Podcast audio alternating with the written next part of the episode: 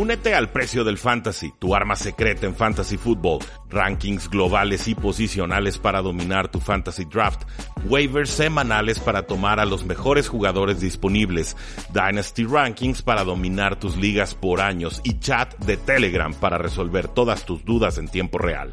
Visita stam.store diagonal precio NFL o da clic al link en este episodio para suscribirte.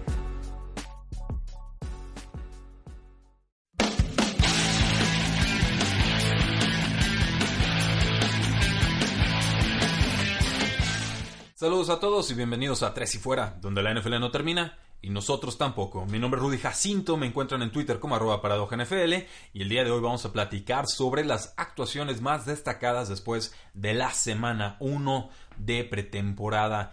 NFL, no sin antes recordarles que pueden buscarnos en todas nuestras formas de contacto, Facebook, Twitter, Instagram, YouTube, un excelente grupo de Facebook que tenemos con el nombre de Tres y Fuera NFL y por supuesto también pueden suscribirse a este su podcast en Spotify y en iTunes. Asimismo, muchas gracias a todos los que me han hecho llegar felicitaciones. Para los que no saben, hoy cumplo los 30 años. Bienvenido Rodolfo Jacinto al tercer piso. Estamos jóvenes, estamos fuertes, creo que llegamos en óptimas condiciones como analista y como deportista y como persona en general, pero en verdad muchísimas gracias, eh, me gusta mucho saberme querido y hacerles saber también que los quiero a todos ustedes.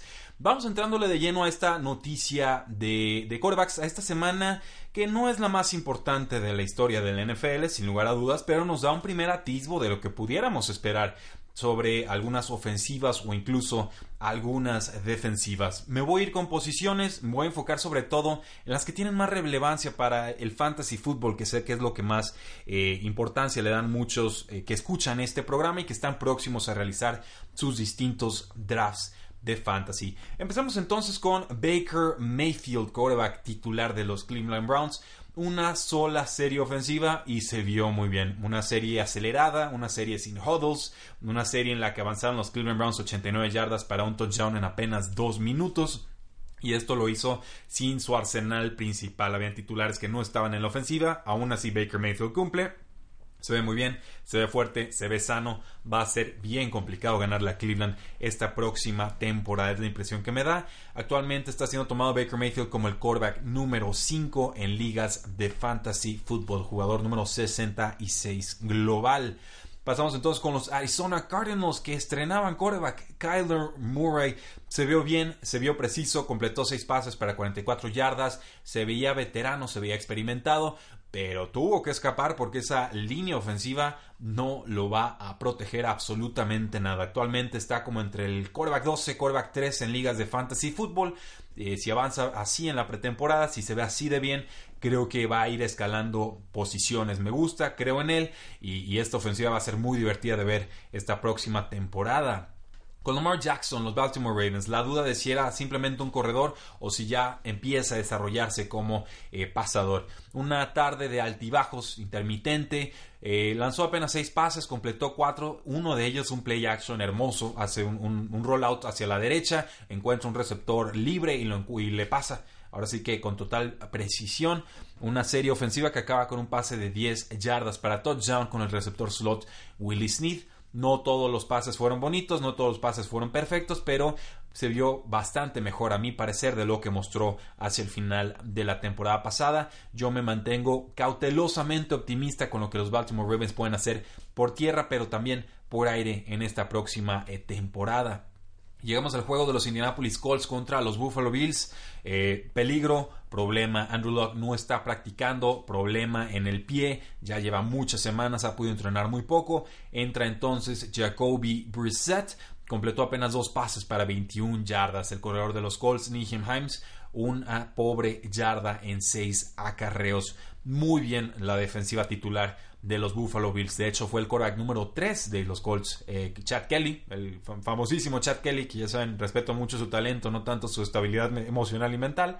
Pues bueno, él sí pudo mover la pelota contra Buffalo, contra suplentes. Él, pues bueno, tuvo 121 yardas aéreas, completando 13, 10, 19 envíos. La línea ofensiva de los Colts es buena y aún así en esos primeros snaps les costó mucho jugar contra esta defensiva de Buffalo, lo cual me hace pensar que esta defensiva de Buffalo está lista para dar el siguiente nivel, que le van a dar todas las oportunidades del mundo a Josh Allen para que se mantenga en los partidos y que entonces dependa de los pies y del brazo del quarterback para dar ese empujón extra que necesita el equipo, para eh, con una defensa muy fuerte, pero con una ofensiva aceptable, que puede ser suficiente, ganen sus partidos. Aquí la, reflexión principal que me llevo es, ojalá esté sano Andrew Luck, pero también creo que esta defensiva de los Buffalo Bills se va a ver muy bien esta próxima temporada.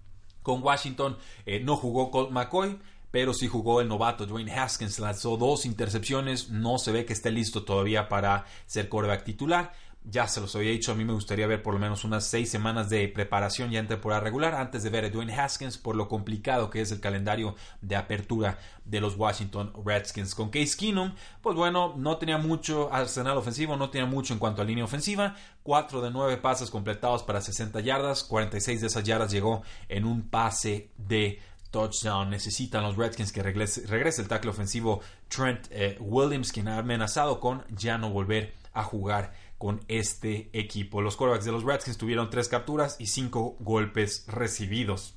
Además, en la línea ofensiva, cuando estaba Case Keenum bajo centro, cuatro offensive holding penalties, o sea, cuatro castigos por movimientos eh, ilegales de la línea ofensiva de los Washington Redskins. Peligrosísimo, problema, corebacks nuevos, línea ofensiva inestable, es la receta perfecta para una mala temporada. Veremos si logran componerlo. Con los Miami Dolphins, pues bueno, hablamos de los Cardinals, ahora pasamos con los Dolphins y con el quarterback que mandaron los Cardinals a los Dolphins. Josh Rosen va a pelear por la titularidad, está mejorando mucho en el training camp y también se vio bastante decente en este partido. No descarten a Josh Rosen, es un jugador talentoso, tiene una situación óptima para fracasar en el 2018 en el desierto. Me preocupa mucho la línea ofensiva de Miami, eso sí lo confieso. Completó 13 de 20 pases, 191 yardas. Lanzó una intercepción, un error muy muy claro, pero en general creo que mostró potencial de titular. Warren Fitzpatrick fue el que empezó en este partido. Se vio muy X, 2 de 5 pases, 20 yardas en dos series ofensivas. Entonces, completamente abierta la competencia para ser quarterback titular de el equipo. El que mejor se vio acompañado ahí de, Josh Rosen pues fue Preston Williams, un novato con muchos problemas extra cancha, pero con bastante talento dentro de ella. Con los gigantes de Nueva York, eh, la sorpresa se vio muy bien en Daniel Jones, este jugador que tomaron como el jugador número 6 global. Eh, dice el head coach Pat Shermer, con calma, no se me vuelvan locos, va de titular Eli Manning, todo está bajo control, pero completó 5 de 5 pases para 67 yardas y un touchdown. Quienes vieron el juego, bueno, podrán apreciar que no eran los pases más complicados del mundo. Algunos sí tenían su grado de dificultad, lo concedo, pero la mayoría fueron pases con una primera lectura y ahí soltabas el balón. O sea, no había una progresión, no eran jugadas que duraran mucho eh, bajo centro, que tuviera que dar 5 o 7 pases pasos hacia atrás y que estuviera en verdadero riesgo de ser capturado. No le complicaron la vida, le dieron jugaditas tranquilas, dejaron que entrara en ritmo y lo consiguieron. Se vio bien Daniel Jones yo soy de la idea de que esté o no esté listo, ya es mejor tener a Daniel Jones bajo centro que a Eli Manning, quien yo desde hace tiempo creo no está para ser titular. Con los Denver Broncos, mejor actuación del novato Drew Locke. Ahora completó 17 de 28 pases para 180 yardas, un touchdown y una intercepción en esta victoria que tuvieron 22 a 14 sobre los Seattle Seahawks. Además tuvo tres acarreos para 11 yardas. Se vio mucho mejor que en el partido del Salón de la Fama, un poquito más seguro. Todavía, eh, vamos, le falta algo, algo de confianza. Tuvo una buena conversión en tercera oportunidad. Le pasó a la cerrada Troy Fumagalli, pero Además tuvo por ahí una conversión de dos puntos con Juwan eh, Winfrey. Entonces este jugador de segunda ronda, sin ser perfecto, va dando pasos para mejorar. Creo que ya está establecido como el quarterback número 2 del equipo, superando a Kevin Hogan. Con las Águilas de Filadelfia, pues desgraciadamente la lesión que sufre el novato Nate Sutfield es lo más destacado. Lanzó un pase de 75 yardas para touchdown a Markin Mitchell en el segundo cuarto, antes de que un golpe tardío en el siguiente drive lo dejara fuera de eh, competencia.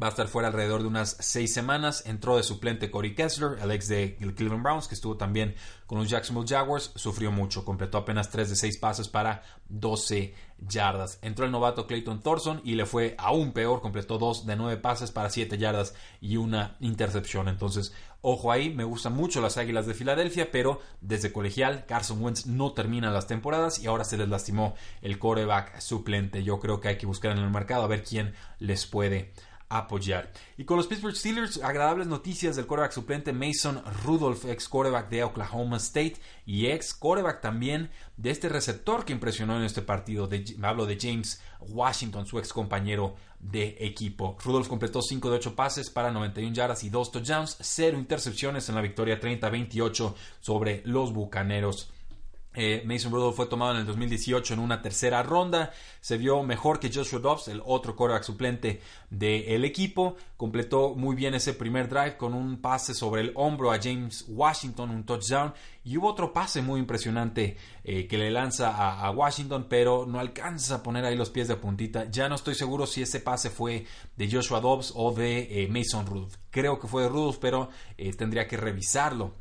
También eh, hubo otra jugada bastante impresionante, un touchdown que le lanza hacia el final de la zona de anotación al ala cerrada Zach Gentry que la atrapa en el punto más alto de la eh, trayectoria en general. Buenas impresiones de Mason Rudolph. Mis dudas con él cuando salía de colegial es que sus pases profundos todos los flotaban, no parecía tener mucha línea recta en sus pases, como que le faltaba algo de decisión al momento de atacar pero eh, creo que puede ser productivo en la NFL y sería importante que ya se estableciera como el quarterback número 2 del equipo. Con corredores, noticias más breves, tenemos lo de Devin Singletary, parece que puede impresionar en ligas de PPR o de punto por recepción.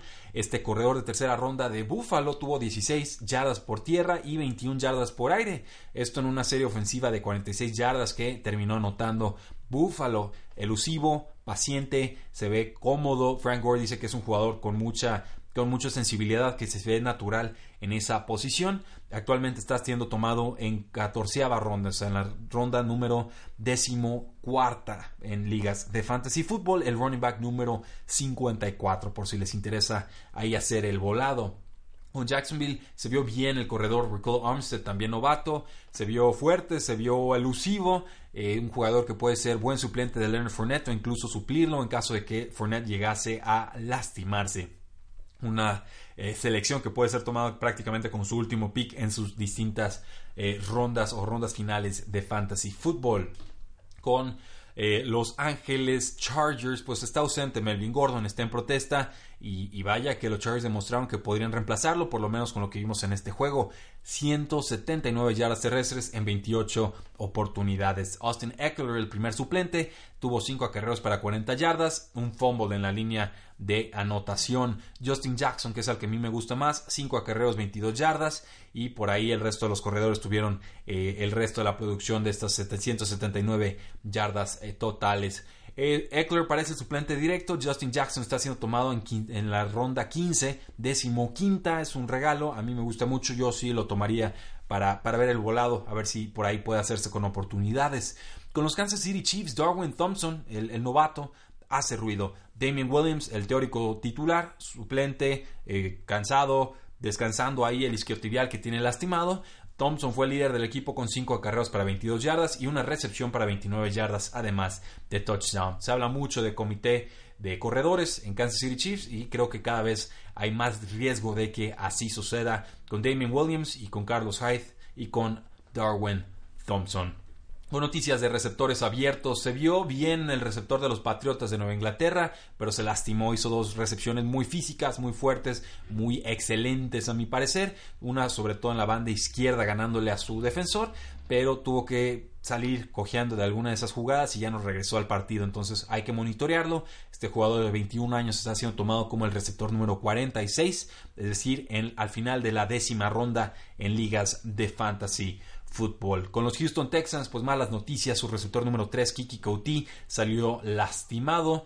Eh, Bill O'Brien dice que no espera que regresen pronto y no tienen suplentes de calidad en estos momentos los Houston Texans, por lo cual tendríamos a DeAndre Hopkins y a Will Fuller y a poco más. Con Kansas City Chiefs, pero ahora por aire, tenemos a Nicole Hartman, este velocista que tomaron en segunda ronda.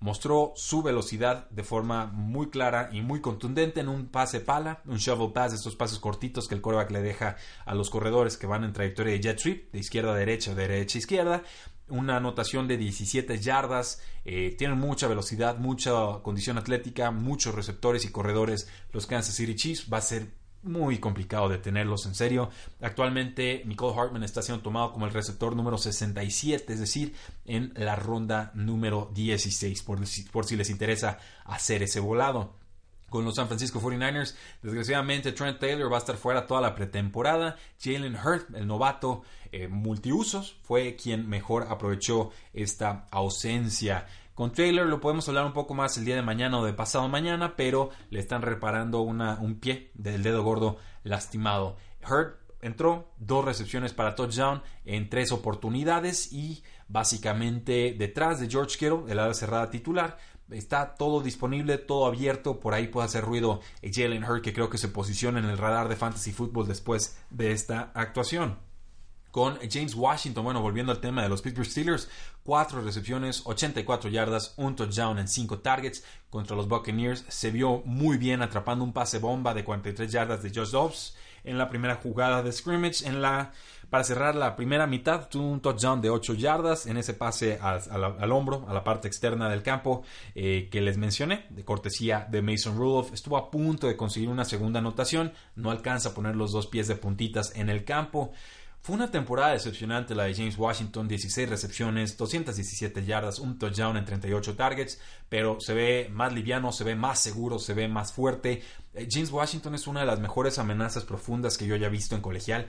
Tiene una habilidad extraordinaria para rastrear el balón en pases profundos. Es, en verdad es, es, alguien que siempre tiene una sensibilidad especial de hacia dónde viene la pelota o en qué momento le pueden soltar el pase sin necesidad de voltear antes de tiempo. Hay una oportunidad muy clara detrás de Juju Smith Schuster tras la salida de Antonio Brown. Por el momento, Dante Moncrief parece el favorito para hacerse con ese puesto, pero yo estoy seguro que Steelers quieren que James Washington gane esa oportunidad y creo que después de esta primera actuación podemos empezar a soñar y creer que eso va a ser posible. Y con alas cerradas, pues solo destacar lo del nuevo jugador de los Minnesota Vikings, Irv Smith Jr., debuta en el mismo día que cumple los 21 años. Él es un hijo de un jugador que estuvo con los Santos de Nuevo Orleans tuvo tres recepciones para 21 yardas en 7 targets, un jugador que bloquea muy bien, un jugador que genera muchísimas yardas después de recepción y que es difícil de detener. Creo que me gusta mucho esta selección de los Minnesota Vikings. Creo que van a utilizar muchas formaciones con dos alas cerradas. Irv Smith de un lado, Kyle Rudolph del otro, pero ahí dejamos el apunte. Creo que se habla mucho de Noah Fant, que llegó a los Denver Broncos, se habla mucho de TJ Hawkinson, que llegó a los Detroit Lions. Creo que por ahí Irv Smith merecería que también habláramos más de él, al igual que Jace Sternberger de los Green Bay Packers. Eso a grandes rasgos son las noticias más destacadas que tenía para ustedes, los jugadores que para efectos de fantasy fútbol hicieron más ruido. Estoy seguro que se me fueron varios, en realidad estos son los, digamos, como el pantallazo, el screenshot, la toma de, de panorámica general de 20.000 pies de altura.